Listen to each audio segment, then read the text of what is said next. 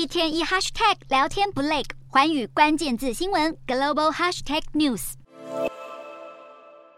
越南政府的贪污案件不断延烧，近期已有两名副总理辞去职务。不料相隔不到两周的时间，越共中央委员会十八日召开会议，对国家主席阮春福的请辞进行审议。最后委员会同意了阮春福的辞职及退休申请，而这恐怕也将为越南政局带来巨大的改变。越南在新冠疫情爆发初期，以迅速锁国的方式将病毒阻绝境外。当时越南一度被誉为防疫模范生，没想到同一场疫情让越南受到国际社会赞扬，却也加速了国内贪腐的滋生。越南主要的两起重大贪污案，目前已让一百零二名涉案人员被逮捕，下至基层的卫生人员，上至卫生部长及外交部副部长，都有许多政府官员因涉案而被起诉。对此，越南总书记阮富仲也曾出面回应。事实上，越南与中国都是由共产党领导的一党专政国家，两国都是每五年投票选出一次党的最高领导机关，也就是中央委员会的委员。再由中央委员会选出党的最高指导部门政治局的局员。虽然越南与中国的政治运作形式有许多共同点，但越南的共产党内以及国会风气相较于中国却是比较开放的。国会并没有对党的领导阶层唯命是从，甚至连总书记及国家主席推荐的候选人都曾经在政治局委员的增额投票中落选。国会甚至可以对中央官员进行信任投票，如果遭到国会的低度信任，官员就会面对请辞的压力。因此，相较于其他共产国家，越南的政治透明度也相对较高，这或许也是外界难以想象之处。